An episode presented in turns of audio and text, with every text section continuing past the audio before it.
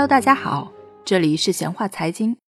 上期我们聊到了投资圣杯的由来，从查尔斯道创立道琼斯指数，寻找圣杯的游戏正式开始。那么道琼斯指数是如何诞生的？这个一百多年前诞生的指数又是如何延续到现在的呢？今天我们接着聊。时间回到十七世纪，得益于商业的强盛。荷兰成为世界上最强大的国家之一。荷兰人的船队来到美洲，花了二十四美元，强行买下了五十七平方公里的曼哈顿岛，并起名新阿姆斯特丹。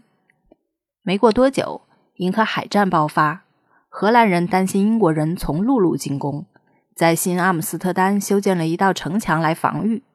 最终，荷兰战败，英国人给这个城市起了新的名字——纽约。那堵城墙被拆除，只留下一个名字——华尔街。城市易主，但荷兰人的商业精神被保留了下来，并发扬光大。美国独立后，纽约逐渐成为了商业和金融的中心。纽约证券交易所在华尔街成立，一百多只股票可供交易，代表当时先进生产力的工业股票最为热门。纽约成为投机客淘金的热土。很多青年人怀揣着梦想来到华尔街。来自康涅狄格州的小镇青年查尔斯·道就是其中之一。虽然他没有读过多少书，从小在家干农活，但他的梦想是成为一名金融作家。道和他的朋友琼斯在华尔街创建了属于自己的公司，名字就叫道琼斯。道琼斯公司只有一个产品，一个叫做《客户下午信》的简单报纸。这个报纸只有两页，在每天的股市收盘后发布，内容是股市相关信息的汇总。查尔斯道发现，在那个野蛮生长的年代，虽然小道消息满天飞，投资者却没有一个工具可以认知股市的运动，把握市场的形势。如果由一个简单的股市晴雨表看一眼就能对市场有个整体的认知就好了。经过仔细的推演和计算。他从最热门的铁路板块中选出有代表性的十一只股票，计算平均价格，道琼斯铁路平均价格指数诞生了。这个数据一经推出，马上获得华尔街的欢迎，金融家和投机客都很喜欢它。道琼斯的生意越做越好，客户下午信改版成《华尔街日报》。查尔斯道再接再厉，在一八九六年五月二十六日。推出了道琼斯工业平均价格指数，指数发布的第一天收于四十点九四点。组成指数的十二家公司都是各个行业的龙头。道认为这个指数涵盖更多的行业，是美国工业时代的缩影。这些公司的股价能很好的体现美国经济和股市的情雨。让我们记住这十二家公司的名字：美国棉籽油、美国糖业。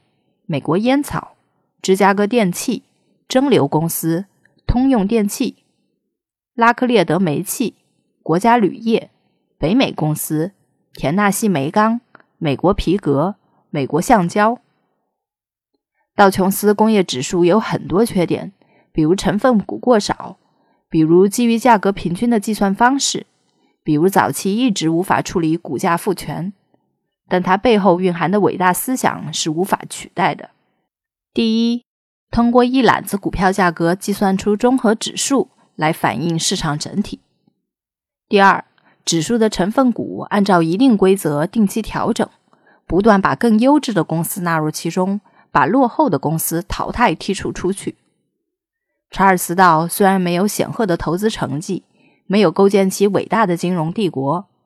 道琼斯指数也无法预测股市涨跌，但道琼斯指数却一直延续下去，成为了美国市场上最悠久、最有代表性的指数。从指数发布那天起，寻找圣杯的游戏正式开始。道琼斯工业平均价格指数发布六年后，查尔斯·道把道琼斯公司和《华尔街日报》卖给了波士顿和费城新闻出版社。几个月后。他在家中平静地离开人世。倒留给后人的，除了道琼斯指数之外，还有一系列关于投机方法的文章。这些文章又会给后人带来什么样的启发呢？我们下期接着聊。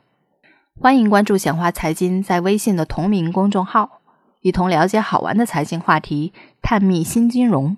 我们下期见。